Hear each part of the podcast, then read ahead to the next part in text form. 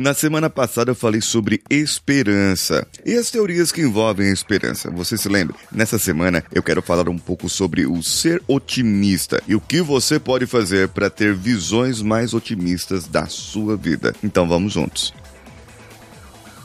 Você está ouvindo o Coachcast Brasil a sua dose diária de motivação.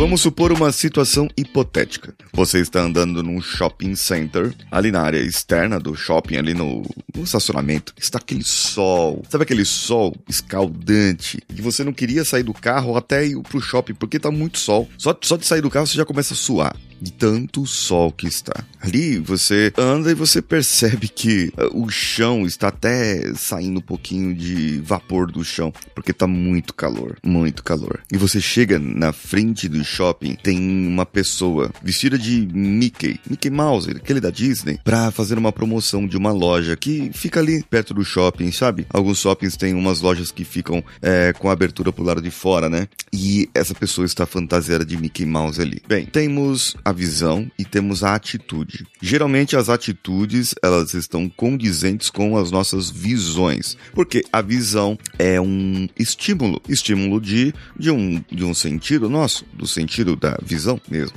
Então você vê algo e interpreta isso dentro do seu cérebro, certo? Agora, no caso, calor escaldante and cheat. Calor de turricar, de, de matar formiga, fritar um ovo no asfalto e a pessoa vestida de Mickey Mouse do lado de fora.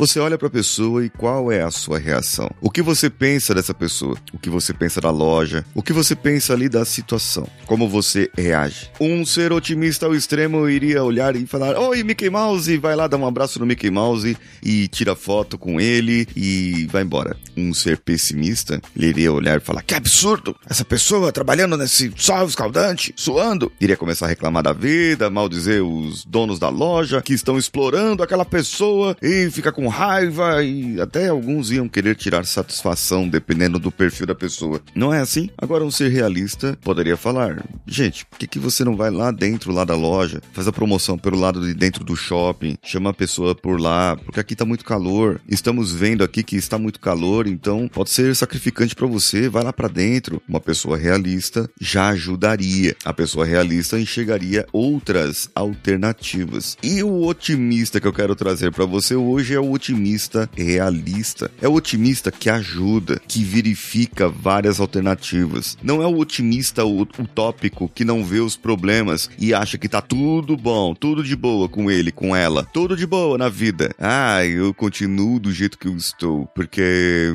nada vai me machucar. Isso é idiotice, é utopia. E ser pessimista também é utopia, porque o mundo não vai parar para ver as suas reclamações. O mundo não vai parar para enxergar aquilo que você fez. Você sabe que no fundo, no fundo, as atitudes de um pessimista são apenas para chamar atenção, né? Chamar atenção para ele e para esconder as suas falhas, esconder os seus erros, esconder os seus problemas. Mas o otimista também é assim. O otimista ele esconde os seus problemas, querendo curtir a vida, querendo partir para vida, querendo fazer algo mais na vida. Só que ele precisa enxergar a realidade. E durante essa semana eu vou falar mais sobre otimismo, pessimismo e realismo, para que você possa realmente ser uma pessoa realista e realizar com mais esperança na sua vida. Então, o que, que você achou até agora? Vai lá no meu Instagram, arroba Siqueira, e comenta comigo no meu direct o que, que você achou disso. Eu sou Paulinho Siqueira. Um abraço a todos e vamos juntos.